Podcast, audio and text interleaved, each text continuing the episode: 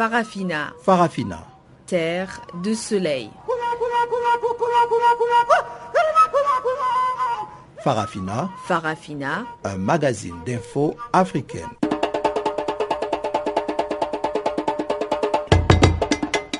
Présentation Pamela Kumba. Chers auditeurs, bonjour et merci d'honorer encore une fois ce rendez-vous avec Farafina. Révélino Ibrahim est à la technique et voici les titres.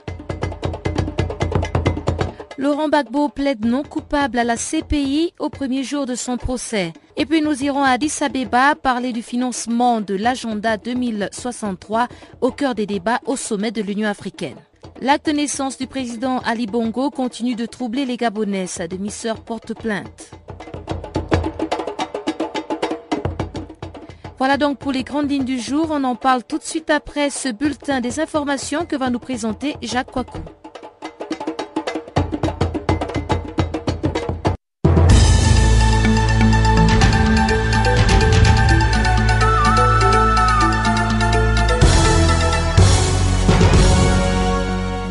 Bonjour à tous. Commençons par la Côte d'Ivoire où la CPI, si vous préférez, Laurent Gbagbo plaide non coupable de crimes contre l'humanité devant la CPI.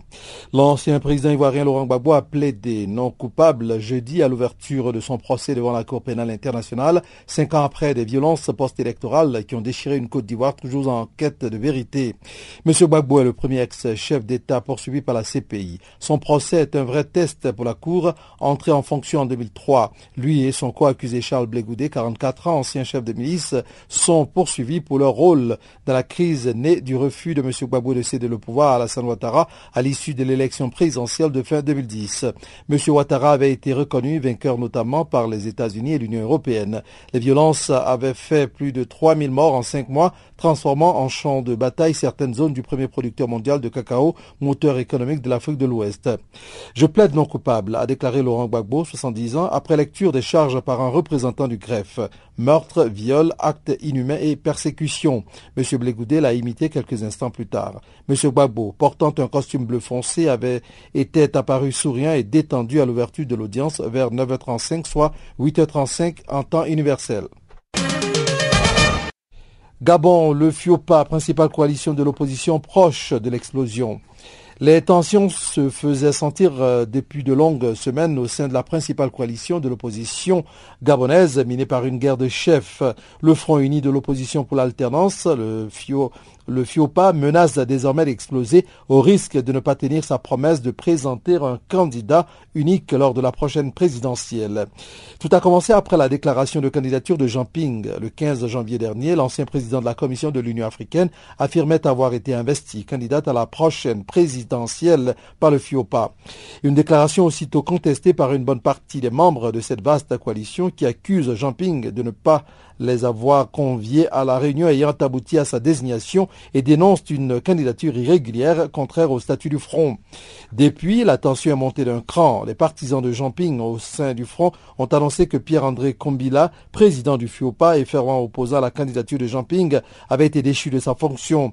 Pour le remplacer, ces derniers ont désigné mardi 26 janvier Philibert Andjambé, proche soutien de l'ancien président de la Commission de l'Union africaine. Un changement que contestent les opposants de Jean Ping, partisans d'une primaire ouverte. Restons toujours au Gabon pour cette fois-ci parler de l'acte de naissance d'Ali Bongo Ondiba qui continue d'être contesté par sa demi-sœur. L'acte de naissance d'Ali Bongo Ondiba serait-il un faux En tout cas, c'est ce que prétend Onaïda Maïcha Bongo Ondiba, 25 ans, fille d'Oma Bongo et l'une des 54 héritières, héritiers plutôt déclarés de l'ex-président gabonais.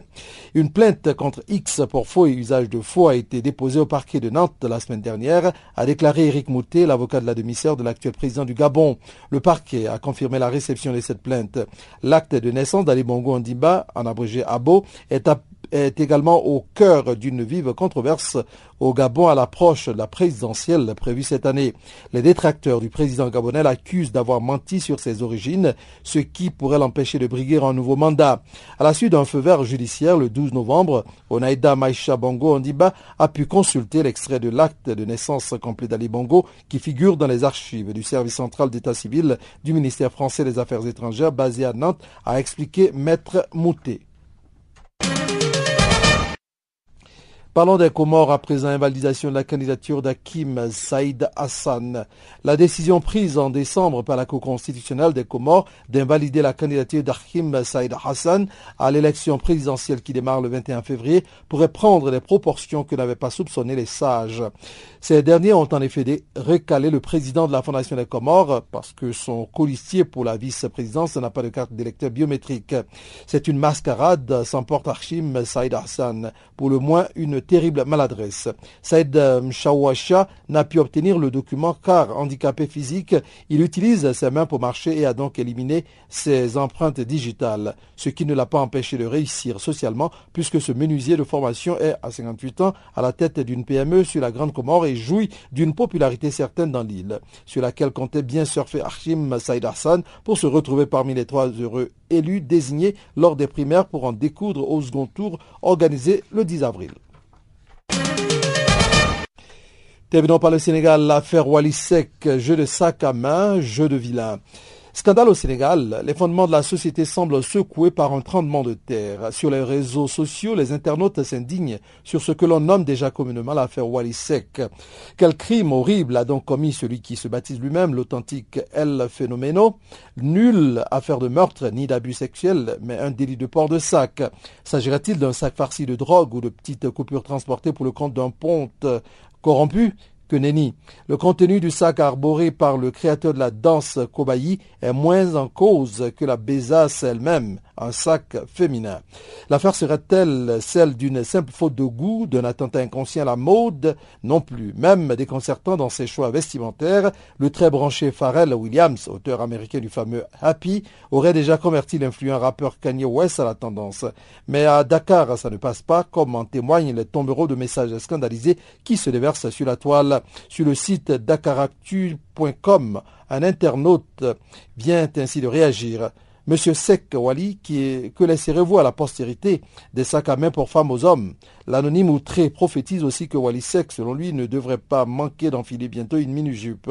Et sa lettre ouverte d'invoquer à la rescousse le fondateur de la confrérie des Mourides, Cheikh Hamadou Bamba, face à la tendance supposée de Wali Sek à mettre en avant des homosexuels, leur homosexualité et leurs accessoires. Le mot est lâché homosexualité.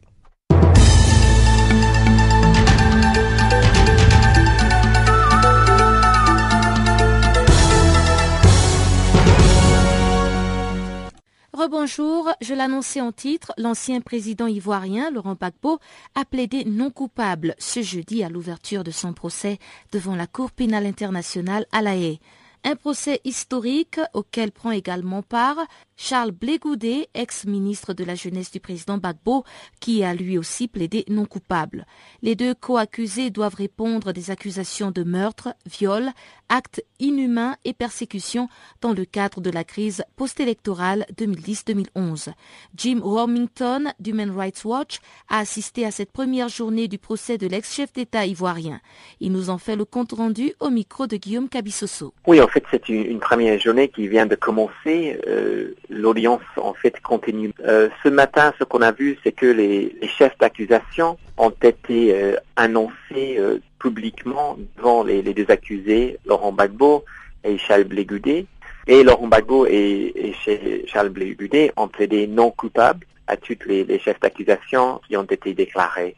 Ce procès concerne la violence de la crise post-électorale 2010-2011 en Côte d'Ivoire et les chefs d'accusation contre les deux accusés concernent les crimes contre l'humanité qui, selon le procureur, ont été commis euh, pendant cette crise, notamment les meurtres euh, des partisans de Alassane Ouattara, les viols des femmes qui étaient actives euh, politiquement. et le, procureur tente de faire le lien entre ces actes et euh, Charles Blégudé et Laurent Gbagbo. Vous qui étiez dans la salle euh, lors de cette première journée, est-ce que vous pouvez nous donner un peu le moral de deux accusés, à savoir l'ex-chef de l'État Laurent Gbagbo et son ex-ministre de la Jeunesse euh, Blégudé oui, en fait, en tant qu'observateur, c'est très difficile, bien sûr, de savoir en fait l'esprit des, deux accusés. Hier, il y avait une, conférence de presse de toutes les parties, le, parquet, la défense, la représentante des victimes, et euh, chacun a un peu dit son, sa perspective par rapport au procès. Donc, bien sûr, pour le procureur, euh, son travail, c'est d'éclater la vérité de ce qui a eu lieu pendant la crise du ministre 2011.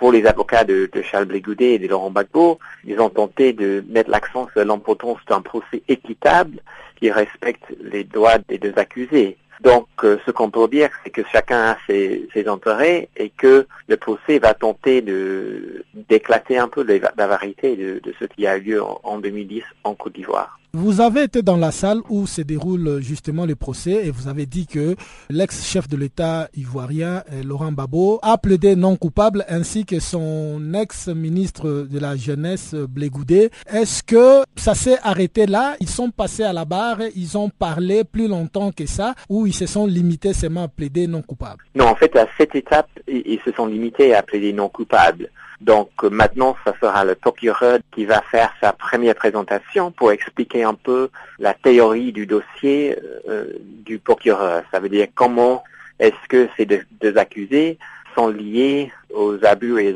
aux, atrocités qui ont été commis en, en 2010-2011.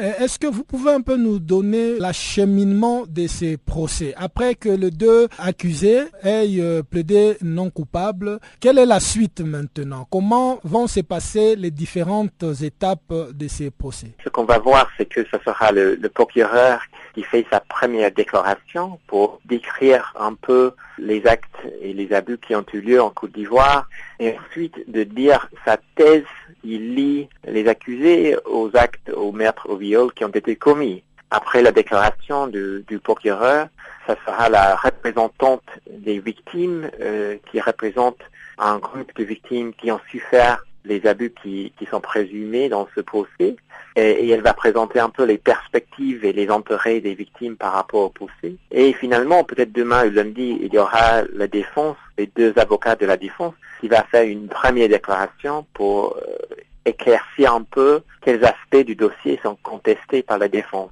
Ensuite, bien sûr, on va commencer avec la présentation des témoins. Euh, tout d'abord, les témoins du procureur, une phase du procès qui peut durer pendant les mois. Et après que euh, le procureur ait présenté ses, preuves, ça sera finalement peut-être euh, à la fin de 2016 que la défense commence à présenter ses preuves.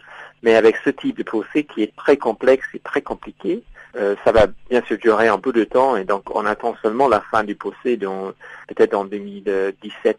Vous qui avez assisté à ces procès, vous avez vu l'ex-chef de l'État ivoirien Laurent Babo. On a parlé de sa santé euh, lors des dernières audiences. Est-ce que il sera à mesure par rapport à cette santé de tenir tout au long de ces procès? Oui, en fait, c'est une question difficile. Bien sûr, on ne peut pas analyser la santé de quelqu'un juste en, les regardant dans, dans, la, dans la, salle. Euh, ce qu'on peut dire, c'est que, oui, comme vous avez dit, je crois en, octobre ou novembre, l'accord a demandé qu'il y ait une évaluation de, de, la santé de Laurent Gbagbo. Et après euh, avoir consulté les experts médicaux, ça a été décidé qu'il avait la, capacité de santé d'être présent et de suivre son procès. Maintenant, on n'a pas d'information que cette euh, analyse a changé, donc on peut présumer qu'il a la capacité de suivre. Bien sûr, une année, une année et demie, beaucoup peut changer, mais pour le moment, c'est ça que la Cour a décidé. Ce procès de l'ex-président ivoirien et de Charles Blégoudet, l'un de ses anciens ministres, qui s'est ouvert ce jeudi à la Cour pénale internationale à La Haye, a été largement suivi à Abidjan, la capitale économique de la Côte d'Ivoire. Retrouvons sur place notre correspondant, c'est les Marius Kwasi, qui nous rapporte les réactions qu'ont suscité ce procès. Il fallait s'y attendre. Les réactions sont très partagées en ce qui concerne la comparution de Laurent Gbagbo devant la Cour pénale internationale, la CPI, à La Haye. Certains saluent cet événement et attendent impatiemment la condamnation de l'ex-président ivoirien, lorsque d'autres en sont tout simplement indignés et voilà, en lieu et place d'un procès équitable, une parodie de procès ou un règlement de compte politique entre les puissances occidentales et Laurent Gbagbo. voilà aujourd'hui, plus.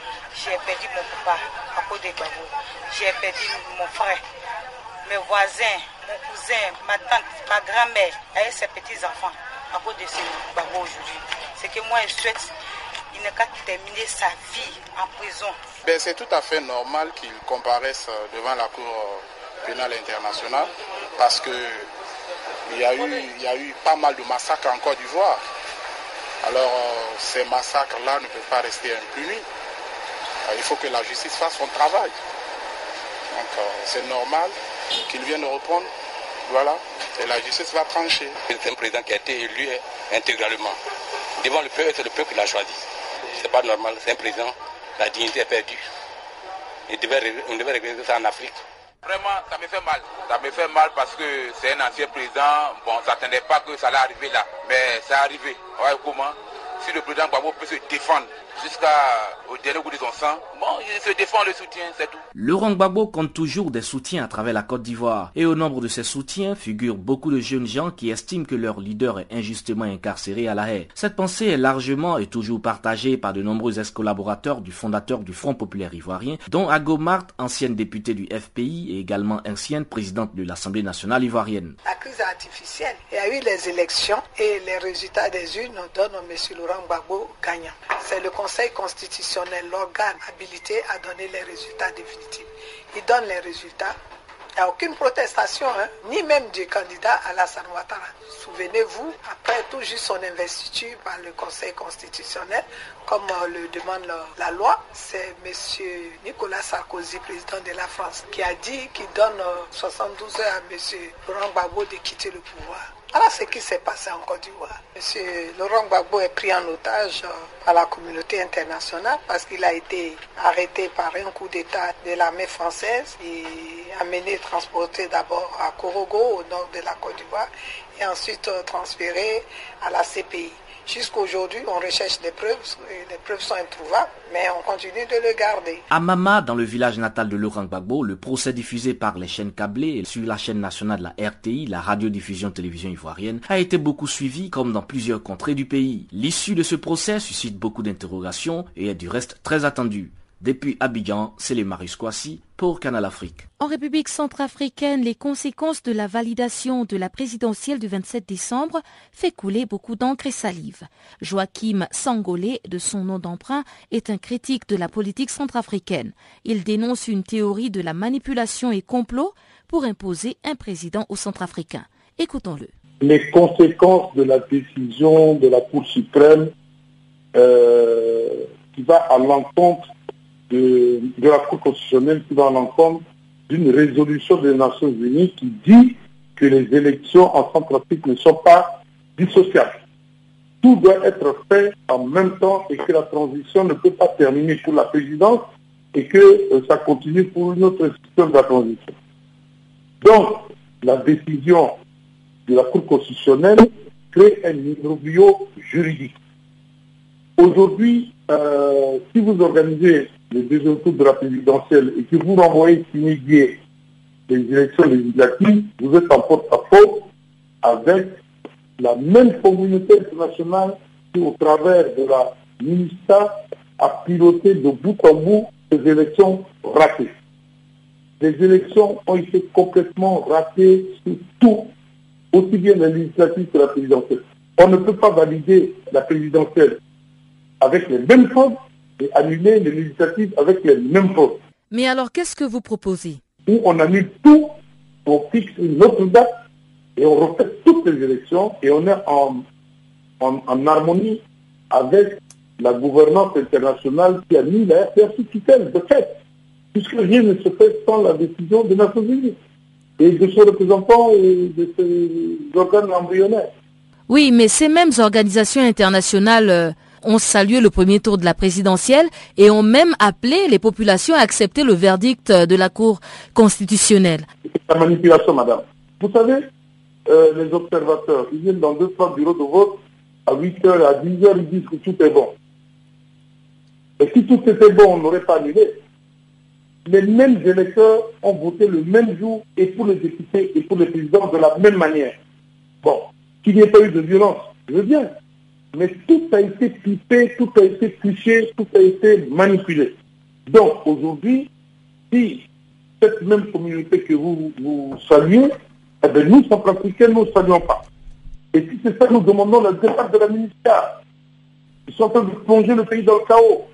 Aujourd'hui, on ne peut pas dire que les élections législatives seraient restées signées parce qu'on ne donne pas de date et que les élections présidentielles vont avoir lieu le 14. Si c'est dans le cas, eh bien, on va faire les législatives en même temps.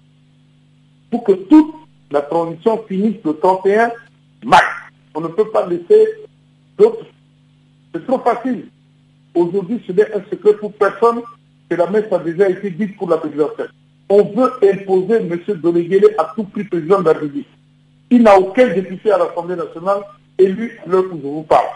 Eh bien, on a essayé d'analyser les élections pour lui permettre à lui, président de la République, de venir maintenant organiser les élections hors normes. Et qui sait, encore de plus belle. Non, ce n'est pas acceptable pour nous. On ne peut pas. Donc, la meilleure manière de sortir de cet immobile politico-judiciaire, eh ben, constitutionnel, vous voulez, c'est d'annuler tout et de fixer une autre date pour tout. Et on fait tout ensemble. Et que la transition se termine en même temps. Si ce n'est pas le 31 mars, si ça doit être au mois de juillet, eh bien, ce sera pour tout le monde pareil. Mais qui exactement se plaint? Parce que de ce que nous pouvons constater sur les réseaux sociaux, euh, c'est un jeu d'alliance qui se forme maintenant entre le candidat Touadéra et son adversaire Dologele.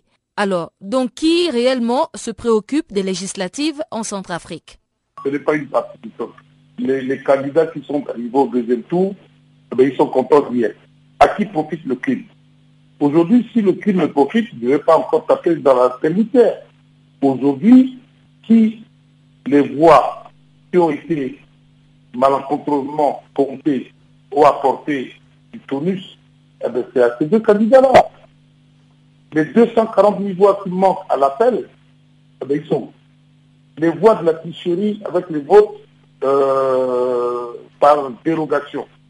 Eh c'est dans les bureaux de vote qui ont boosté ces deux candidats. Ces deux candidats, c'est tout à fait euh, normal qu'ils pensent à être président de la République, ils s'en foutent des législatives. ils vont gouverner comment? Mais ils pensent qu'ils n'ont pas eu la lecture globale d'une situation globale. Ils ont eu la situation de leurs intérêts. Et puis, madame, je vais vous dire, quand vous voyez le tissu en matière euh, Internet en Centrafrique, qui va sur les réseaux sociaux? Ce pas les électeurs. C'est les gens qui sont dans la diaspora, qui, animent ces trucs-là, et quelques-uns à Bangui. Est-ce que 90% des électeurs centrafricains vont sur l'Internet? Je vous dis non. Donc vous pouvez prendre argent comptant ce qui se dit sur la toile, mais ce n'est pas la réalité sur le terrain. Au Niger, alors qu'il s'engageait à travers un accord à soutenir le candidat qui passera au deuxième tour de l'élection présidentielle, les partis de l'opposition se sont abstenus de signer un code de bonne conduite pendant ces élections. Le code a été proposé par des partenaires qui appuient le pays dans le cadre de ce processus électoral. Les détails avec notre correspondant Abdulrazak Idrissa. Les principales raisons évoquées par les partis politiques de l'opposition pour ne pas signer ce code, c'est l'inéquité entre les candidats et le non-respect des autorités, le chef de l'État en premier, des lois électorales qui interdisent notamment toute activité de propagande de la date de convocation du corps électoral à celle de l'ouverture officielle de la campagne électorale. Hussein Salatou, un des porte-parole de l'opposition. Il faut reconnaître que d'abord nous étions partis prenants sur les principes, ok. Mais nous disons qu'un code de bonne conduite est fait pour aller à des élections équitables, apaisées, transparentes et inclusives. Or, la situation dans laquelle nous sommes aujourd'hui n'est pas appropriée pour ces actes d'élection. C'est le respect des dispositions légales, notamment l'article 21 des, lois portant code électoral, qui demande de ne pas commencer la campagne dès que le corps électoral est convoqué. On ne peut pas commencer la campagne tant que véritablement la date de la campagne n'est pas ouverte. Or, vous voyez au vu aussi de tout le monde ce que les autorités administratives et politiques sont en train de faire. Depuis deux semaines, en effet, le chef de l'État Issoufou Mahamadou est en région où il procède au lancement des travaux de différentes infrastructures. Normal retorque Boubacar Sabo de la majorité. Le mandat du président de la République encore. Le président de la République est président de la République, à ma connaissance, jusqu'au 2 avril. Et c'est tout à fait normal. Et c'est tout à fait normal qu'il continue à faire son travail de président de la République jusqu'au moment de la campagne. Et en ce moment, effectivement, tous les candidats seront libres de faire ce qu'ils veulent. Vous allez voir, à partir du 30, il y aura l'équité totale. Le CSC a déjà convoqué les partis politiques par rapport au tirage au sort et les interventions. Moi, je pense que le Niger a besoin, parce que c'est sur l'honneur qu'on jure qu'on va faire des élections libres et transparentes et que chacun s'engage à respecter les résultats. C'est fondamental. Le, code de bonne conduite reprend les lois et règlements de la République. Dans tous les cas, ils sont des citoyens et ils doivent nécessairement respecter nos lois, même pas en période électorale. Le Code de bonne conduite est une initiative du National Democratic Institute. Il prévoit notamment un engagement des différentes parties prenantes au processus électoral pour respecter les règles du jeu avant, pendant et après les opérations de vote et à reconnaître les résultats qui en seront issus. Abdullah Razak Idrissa à Niamey pour Canal Africa. L'acte de naissance du président du Gabon, Ali Bongo, continue d'être au cœur d'une controverse à l'approche de la présidentielle. La démisseur du président Onaïda Naïcha Bongo a porté plainte en France pour faux après avoir obtenu en novembre dernier une communication de l'acte de naissance du président gabonais. À Libreville, les langues vont bon train et d'aucuns affirment que l'acte de naissance qui n'a jamais été vu est toujours conflictuel. Guy Makata Mangoy, un membre exécutif du Parti démocratique gabonais au pouvoir, revient sur ce problème qui ne semble pas du tout ébranler le président gabonais. Il évoque aussi plusieurs défis politiques auxquels les politiciens gabonais font face. Le tribunal n'a pas donné l'acte. Le, tribunal de Nantes a autorisé qu'on remette, on remette à, à la sœur l'acte de naissance du président.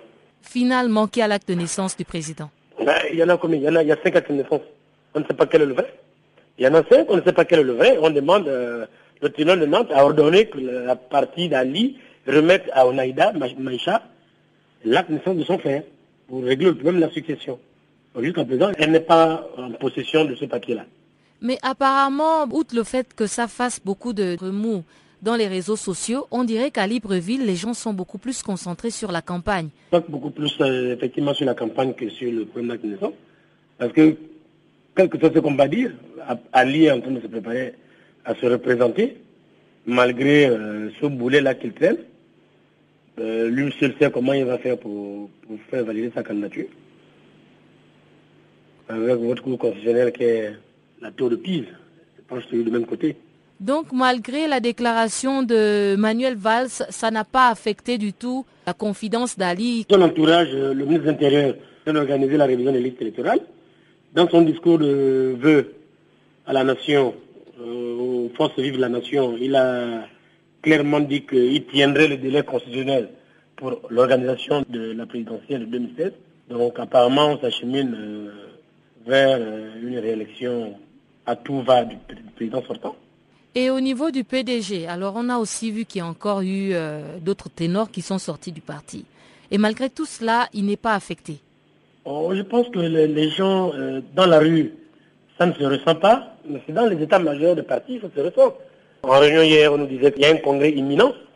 C'est ce que notre interlocuteur du gouvernement nous a laissé entendre hier, qu'il fallait se préparer parce qu'il y avait un congrès imminent du PDG, qui va être un congrès déterminant. Donc, euh, c'est sûr que les lignes vont bouger d'ici là. Et quel sera l'enjeu de ce congrès? Je m'attends à quoi? Bon, moi je voyais, euh, comme l'a réclamé Chambillier, que qu'on essaie de démocratiser le parti en enlevant l'article 4 des statuts qui fait du président du parti le, candidat du parti. C'est un article qu'on ne pourra pas garder en l'état actuel des choses, étant entendu que le candidat, le président du parti, a des problèmes euh, d'acte de naissance, donc ils peuvent sérieusement affecter. C'est la classe politique gabonaise sérieuse qui peuvent sérieusement affecter sa candidature. Moi, je veux qu'on démocratise cet article-là. On passe par les primaires. il y en a qui sont plus valeureux qu'Ali, que les primaires peuvent euh, élire. Euh, on va attendre de voir. On va attendre de voir. Et au niveau de l'opposition, est-ce qu'elle pourra être une menace pour le PDG Ils sont en train de ressasser les mêmes choses depuis 1993. C'est-à-dire qu'au départ, ils, ils décident de faire une candidature unique. Et quand les candidatures se désignent, Bon, l'un accuse l'autre de, vouloir trépatouiller et on retrouve maintenant une opposition à plusieurs têtes. Et c'est le ce que la, dame de la Cour constitutionnelle a dit. Et aujourd'hui, il y a des partis qui ont plusieurs têtes. Il y a dans l'UPG, tu trouves l'UPG quand Zengé Moumba, l'UPG euh, quand euh, Ben Moubamba, et l'autre où c'est Moukani. Donc on ne sait plus qui dirige réellement l'UPG. Et la Cour constitutionnelle a demandé que le gouvernement prenne immédiatement des mesures pour pouvoir mettre de l'ordre dans les, les partis. Il n'y a aucune opposition. Le seul qui a pris de l'avance sur tout le monde, c'est Ping. Mais aujourd'hui, il est désavoué par ses pairs. Ping a pris de l'avance, c'est le seul qui a fait le tour du Gabon. Il est en train de terminer le boucler par l'autre C'est le seul qui a fait le tour du Gabon aujourd'hui. qui s'est rapproché des populations, qui a expliqué qu'il venait pour faire un mandat, pour modifier la constitution, limiter le nombre de mandats, faire une élection en deux tours, enfin essayer un peu de démocratiser la, constitution, pour qu'il y ait une, élection en deux tours, et lui ne fera qu'un seul mandat, uniquement pour faire ça. Mais, là, il est désavoué par ses pairs, euh, compliqué. Ça va être une victoire de la légion étrangère qui dirige aujourd'hui le Gabon. Donc ça veut dire que les Gabonais vont encore être malmenés, serrés dans leur portefeuille. Et les mêmes vont s'enrichir. Le petit groupuscule qui s'est mis autour du président avec les étrangers et tout, va continuer à s'enrichir. Les Gabonais vont continuer à tirer le dette par la queue. C'est clair. Les Béninois le reconnaissent aujourd'hui à travers leur chaîne de télévision. Ils, savent, ils ont dit clairement, deux journalistes ont dit que c'est un Béninois qui dirigeait le Gabon. Ali Bongo n'était qu'une marionnette. À ce sujet, le porte-parole du gouvernement, Billy Bidze, n'a-t-il pas réagi comme d'habitude? Billy Bidze a fait sa conférence de presse pour euh, vanter l'émergence. Il n'a même pas effleuré la question de, l'intervention de ces deux journalistes-là sur une chaîne euh, tablée. Et tout le monde a bien écouté. Et les propos ont été abondamment repris par les journaux locaux ici. Personne ne dit rien, ils ont dit que notre compatriote à Condé qui dirige le Gabon. Ali n'est que euh, faire valoir une marionnette. Donc ça confirme ce que les gens pensent déjà depuis longtemps. On le savait.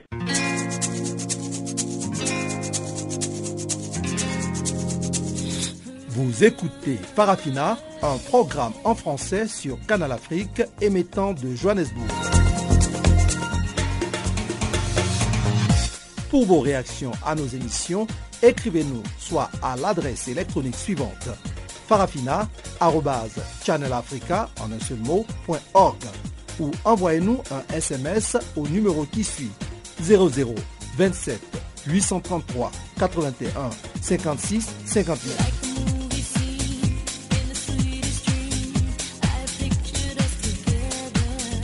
Notre adresse électronique farafina.channelafrica en un seul mot.org ou par SMS 0027 833 81 56 59.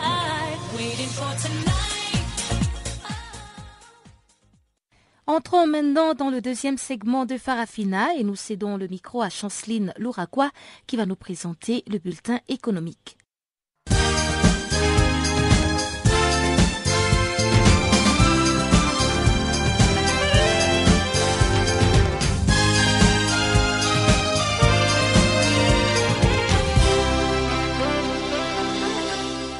Chers amis auditeurs de Channel Africa, bonjour. Il s'est poursuit du 27 au 28 janvier à Cotonou, le capital économique du Bénin, un atelier régional de partage d'expériences sur la mise en œuvre du statut de l'entrepreneur dans l'espace OADA. Cet atelier est une rencontre de l'Organisation pour l'harmonisation en Afrique du droit des affaires, OADA en sigle, et les gouvernements du Bénin en collaboration avec les groupes de la Banque mondiale ainsi que l'Organisation internationale de la francophonie. Le premier ministre béninois Lionel Zinsou s'est dit satisfait pays. Je cite, Le Bénin est fier de partager son expérience d'opérationnalisation du statut de l'entrepreneur avec les autres pays de l'espace OADA car l'enjeu de la mise en œuvre de ces statuts n'est pas seulement national, il est également régional. Fin de citation.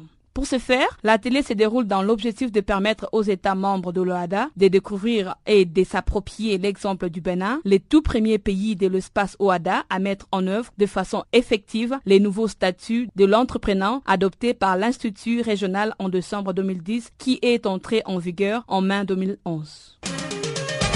Le Sénégal bénéficie du Fonds cohésien pour le développement économique arabe en Afrique de l'Ouest. En effet, les Sénégalais ont bénéficié d'un prêt de 200 milliards de francs CFA qui les a servi au financement de projets dans les secteurs de l'agriculture, le levage, les infrastructures, l'hydraulique, l'industrie, les transports, la santé, l'éducation et la protection civile. En outre, le début de la coopération bilatérale avec le Sénégal a commencé vers les années 70. Le Koweït y a financé près d'une trentaine de projets pour un montant global estimé à plus de 200 millions de dollars soit plus de 156 milliards de francs CFA. Ces dernières années, la coopération entre les deux pays s'est intensifiée sous l'impulsion de son Altesse Sheikh Sabah, Ahmad Al-Jaber, Al-Sabah, émir de l'État du Koweït, et de Macky Sall, président de la République du Sénégal. 45 milliards de francs CFA a été débloqué par l'Union européenne pour le secteur agricole au Cameroun en vue de financer le plan national d'investissement agricole. Cette somme servira au développement des filières, la modernisation des infrastructures de production et l'élaboration de mécanismes d'accès au financement, la gestion et la valorisation durable des ressources naturelles, le renforcement des capacités des acteurs et la promotion de la concertation. Ces montants constituent une partie de 131 milliards de francs CFA promis en mi-septembre 2015 lors d'un tour de table organisé par le gouvernement camerounais et auquel d'autres organisations telles que la Banque africaine de développement, l'Agence française de développement de 100 milliards francs CFA, la Banque mondiale à 157 milliards francs CFA, les Fonds international pour le développement de l'agriculture 40 milliards francs CFA avaient promis de contribuer. En bref, le plan national d'investissement agricole doit mobiliser 3 551 milliards francs CFA pour la période 2014 jusqu'en 2020 et la mise en œuvre des priorités nationales en matière de développement d'une agriculture de seconde génération alliant le développement des bassins, des productions à la transformation.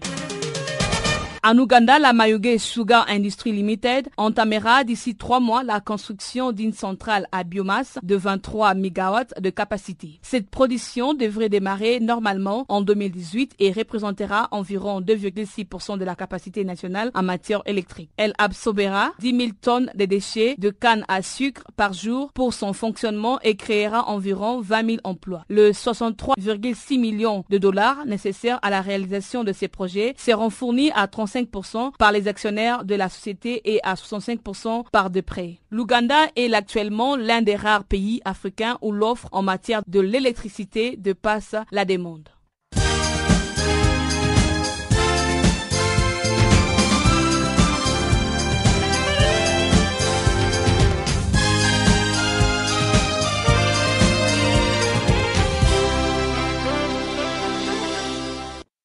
En République démocratique du Congo, l'arrêté du ministre de l'Intérieur du 23 janvier portant enregistrement d'un nouveau parti politique dénommé Mouvement social pour le renouveau, MSR en abrégé, continue de faire polémique. En effet, le ministre de l'Intérieur vient d'agréer un deuxième parti politique dénommé MSR, un nom déjà utilisé par le MSR qui a récemment quitté la majorité présidentielle. Pour Mouindo Nzangi, président du groupe parlementaire du Mouvement social pour le renouveau, cet arrêté ministériel est une stratégie politique pour déstabiliser. D'abord, je dois préciser une chose. Le parti MSR, c'est un parti qui existe depuis longtemps. En 2006, il a présenté des candidats aux élections provinciales et aux élections nationales. Il est sorti le deuxième parti le plus fort du pays. En 2011, il avait sorti de même. Donc c'est un parti qui existe avec toute la documentation possible. Ce qui se passe aujourd'hui, c'est que le ministre de l'Intérieur, puisqu'effectivement le parti est passé de la majorité à l'opposition, il prend quelques dissidents du parti et il leur accorde un nouveau parti, mais avec le nom d'un ancien parti existant, le MSR. Juste pour créer la confusion dans les chefs des électeurs, pour que les gens ne comprennent plus et qu'ils croient que le MSR est à bruit. C'est une stratégie politique pour affaiblir d'impliquer les partis de l'opposition puisqu'ils ne passent pas de la même manière qu'eux. Et ça, c'est une manœuvre que nous avons eu à dénoncer pour dire cette façon de faire, nous l'avons déjà observé dans ce pays. C'était de la même manière que Mobutu, à son époque, a traité l'IDPS et d'autres partis de l'opposition, mais au finish, ils finissent toujours par perdre. Donc le MSR, nous sommes des du MSR, on va rester nous savons que c'est des distractions du gouvernement, du pouvoir pour nous empêcher à poursuivre notre lutte. Et notre lutte est connue. C'est faire respecter la Constitution, faire en sorte que le président qui a fini son mandat ne puisse plus le prolonger au-delà de 2016. Président Mouindo Nzangi, qu'est-ce qui va maintenant se passer exactement autour de ces noms MSR Non, mais je ne sais pas ce qui va se passer de suite. Nous avons saisi les États judiciaires pour demander tout simplement que cette ce, nouveau parti qui a le même nom que notre parti soit annulé, conformément à la loi, parce que la loi dit que quelqu'un ne peut créer un parti avec la même dénomination et le même signe de notre parti existant. Nous croyons que la justice va être cette fois-ci indépendante et qu'elle va rester ou annuler ou demander l'annulation de cet arrêté du ministre de l'Intérieur qui crée la confusion. Puisqu'on n'a pas d'autre choix. Il n'y a pas d'autre choix si on reste respectueux des lois. À, partir de ce moment ici, Ce pays n'est plus un État de droit, ce n'est plus un État qui respecte les lois pour que deux partis régulièrement créés puissent fonctionner avec les mêmes noms et les mêmes régimes. Euh, ce que l'opinion cherche aussi à comprendre, c'est que ce nom de MSR a été donné à vos dissidents. Est-ce que le ministère de l'Intérieur vous a demandé à vous de ne plus l'utiliser parce que on ne peut pas comprendre qu'il y ait deux partis avec le même nom, la même dénomination? Le, ministre a signé un article, un, arrêté dans lequel il n'a pas, dit qu'il a abrogé notre, notre ancien numéro d'enregistrement. Donc aujourd'hui, le juridique dans lequel nous nous retrouvons maintenant, c'est qu'il y a deux partis avec un même nom. Et c'est cette raison, effectivement, que nous lui avons écrit au ministre pour lui signifier qu'il a attribué un nom de parti, un nom du parti existant à un nouveau parti. Nous croyons qu'à ce niveau, comme c'est professeur de droit, il va pouvoir s'amender et pouvoir corriger l'erreur. À défaut, c'est la justice qui va nous départager. Mais nous savons effectivement que c'était une manœuvre du pouvoir s'ils manipulent le ministère, c'est qu'ils peuvent aussi chercher à manipuler la justice, ce que nous ne croyons pas pour l'instant, mais ça serait quand même très grave que dans un État qui se respecte, le deuxième parti le plus important du pays en termes de vie puisse être déstabilisé par le pouvoir, par le gouvernement qui crée un autre parti qui a le même nom Addis Abeba, René Kouassi, directeur du département des affaires économiques de la Commission de l'Union africaine, nous parle des financements nécessaires à la réalisation de l'agenda 2063. Les questions économiques euh, sont des questions transversales hein, et tous les sommets en parlent. De manière anticipée, il faut dire que le prochain sommet, le sommet dont, qui est en cours aujourd'hui, euh, le financement de l'agenda 2063 euh, est une question cruciale, puisque nous avons, le, chef d'État du gouvernement adopté euh, le, premier plan décennal de mise en œuvre de l'agenda 2063 au juin dernier à Johannesburg. Il est question maintenant de sa mise en œuvre. Donc la Commission de l'Union africaine entreprend actuellement une campagne de domestication auprès des États membres Aujourd'hui, euh, jusqu'à ce jour, 23 pays ont été visités. Euh, le plan d'action national a été présenté. Donc la requête est que euh, les pays puissent intégrer ce plan d'action de mise en œuvre de l'agenda 63 dans les plans nationaux de développement pour que l'agenda puisse être traduit dans la réalité dans le continent. Ça, c'est une question fondamentale euh, qui, est, une question, enfin, que les, euh, chefs d'État vont aborder. Ensuite, euh, au niveau du continent, vous savez, aujourd'hui, l'Afrique australe, beaucoup de pays connaissent la sécheresse, par exemple, d'autres l'inondation. Donc la production de maïs va être beaucoup impactée. Donc il risque, n'est-ce pas, de famine dans beaucoup de pays africains troisièmement, vous avez la chute du prix du baril de pétrole qui est descendu en deçà de 30 dollars. Euh, donc, euh, le pays essentiellement producteur, exportateur d'hydrocarbures au niveau du continent, à savoir euh, l'Angola, le Nigeria, l'Algérie, le Congo, le Gabon, etc., etc., qui dépendent essentiellement des exportations d'hydrocarbures. il va de soi que euh, cela impacte effectivement euh, les revenus de ces pays. Donc c'est aussi une préoccupation au niveau du continent. Et ensuite, Monsieur Kwasi, comment s'effectue le partenariat Chine-Afrique qui a pour but d'aider justement l'Afrique dans certains de ces domaines que vous avez cités? Aujourd'hui, l'Afrique euh, est un partenaire, la Chine est un partenaire essentiel pour l'Afrique. La Chine a été l'atelier du monde. Donc, importait beaucoup les matières premières en provenance de l'Afrique.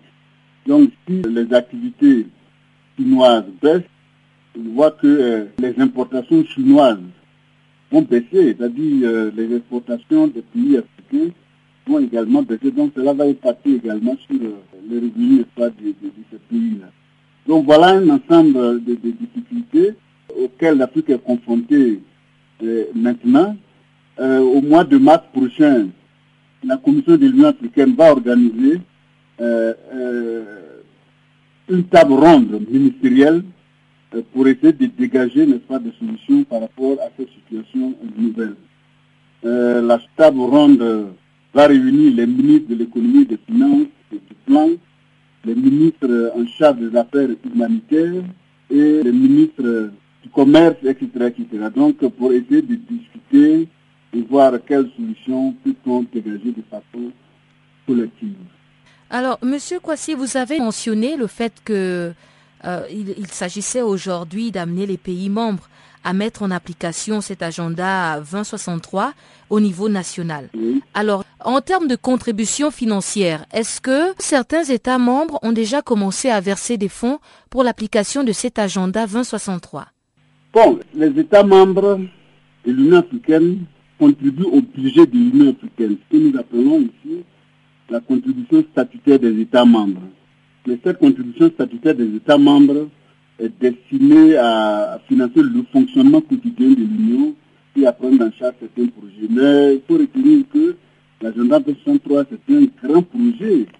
C'est un grand projet dont la mise en œuvre réside au niveau des pays, au niveau des régions et même au niveau du continent. Donc, euh, la domestication qui est en cours, c'est pour inviter les pays à intégrer cet agenda dans leur programme de développement pour qu'eux-mêmes puissent mettre cet agenda en œuvre à leur niveau. Donc, c'est pour que les, les, budgets nationaux, dans leur exécution, puissent prendre en compte la mise en œuvre de l'agenda 2063. Merci pour cette opportunité. Je voulais vous faire savoir que j'ai récemment appris que je suis séropositif.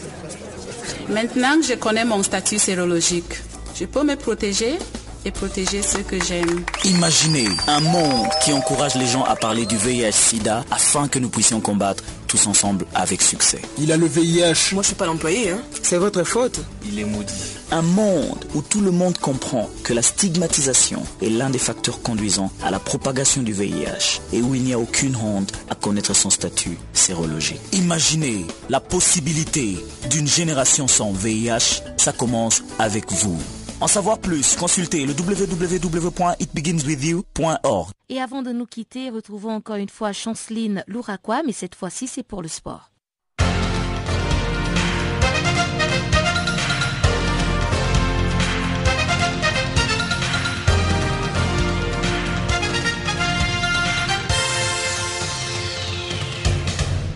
Chers auditeurs, bonjour. Ce bulletin commence avec le match de quart de finale Handball Cannes 2016. Mali et la Zambie se sont qualifiés après un match 1 but à 1 qui opposait les deux équipes. Et dans l'autre match du groupe D, le Zimbabwe et l'Ouganda ont fait match nul. L'Algérie et la Tunisie dans un duel de l'Afrique du Nord pour l'une des affiches des demi-finales ce vendredi ainsi que le match de classement. La République démocratique du Congo ne jouera pas la demi-finale de la Coupe d'Afrique des Nations de handball que l'Égypte organise car les Algériens ont gagné 34 buts à 25. Le sélectionneur Jean-Marie Chamala a déclaré, je cite, Je pense que nous avons fait une belle prestation en première mi-temps avant de lâcher prise en deuxième période. Pour rivaliser avec l'équipe algérienne, il ne faut pas la laisser développer son jeu comme elle a fait et surtout ne pas rater autant d'occasions de scorer. Il faut continuer à travailler pour progresser davantage afin de rivaliser avec le meilleur équipe du continent. Fin de citation. Les Algériens ont remporté la première mi-temps avec trois points d'avance,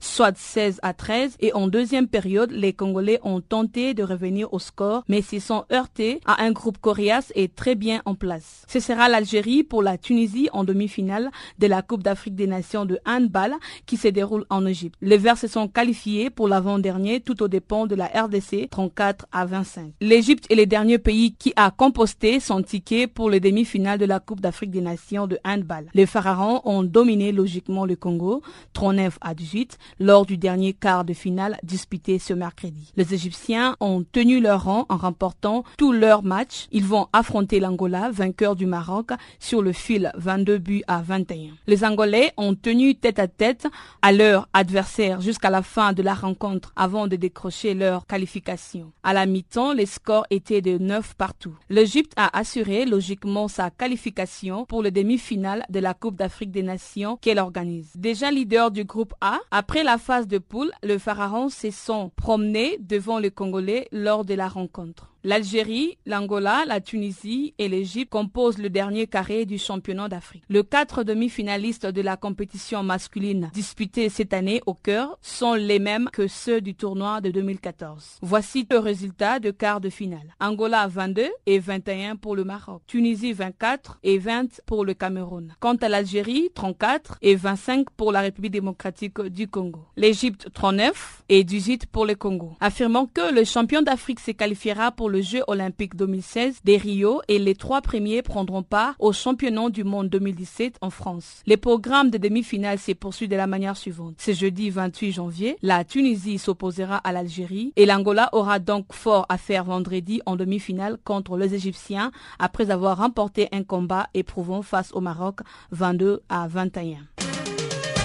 Le Mali sera bien en quart de finale du champ 2016. Les Aigles se sont qualifiés mercredi à l'issue du match nul 0 b à 0 face à la Zambie, déjà qualifiée après ses victoires initiales. Dans l'autre match du groupe, l'Ouganda n'a pas pu battre le Zimbabwe. C'est ce qu'il fallait au Mali pour se qualifier pour le prochain tour de la compétition. Les Aigles prennent ainsi date avec la Tunisie en quart de finale. Les Chipolopo seront face à la Guinée. L'Ouganda a battu le Zimbabwe à l'arrivée un but partout. William A ouvert le score pour les Warriors, puis Kuma a égalisé dans les dernières minutes du match. Les deux équipes sont éliminées. Le classement du groupe D se présente de la manière suivante. La Zambie 7 points, le Mali 5 points, l'Ouganda 2 points et le Zimbabwe 1 point. Le programme de match de finale se poursuit de la manière suivante. Pour le quart de finale, ce sera le premier groupe A qui s'opposera au deuxième groupe B le 30 janvier. Le premier groupe B jouera contre le deuxième groupe A, toujours le 30 janvier. Les tours du premier groupe C affrontera le deuxième groupe D le 31 janvier et le premier groupe D va opposer au deuxième groupe C toujours le 31 janvier. Ensuite, en ce qui concerne le demi-finale, nous avons la demi-finale 1 sera le 3 février. Ce sera le tour de la demi-finale 2 le 4 février. En troisième place, nous aurons le perdant 1 et ensuite le perdant D le 7 février. Pour le final, c'est le tour du vainqueur 1 contre vainqueur 2 qui aura lieu le 7 février.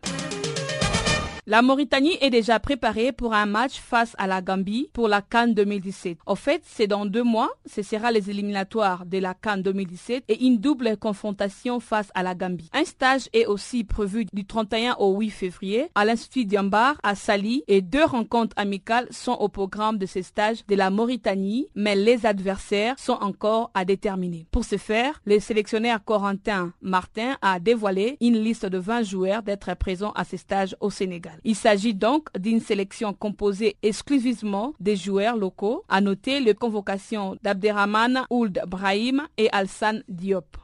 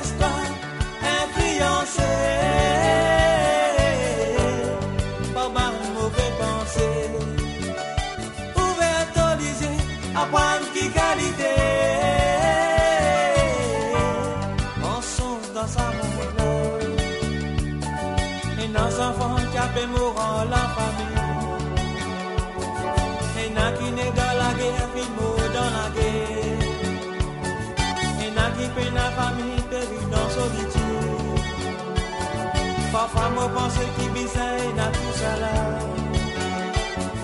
Après, les mots réfléchis, la trouvé.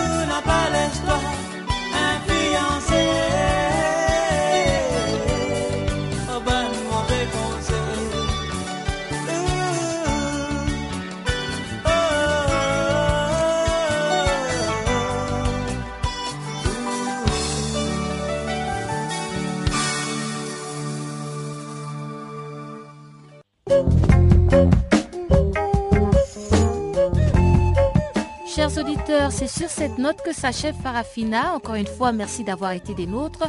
Retrouvez-nous sur notre page Facebook Channel Africa ou encore faites-nous des tweets French Farafina. Au revoir et bonne continuité en compagnie de Channel Africa, la voix de la Renaissance africaine.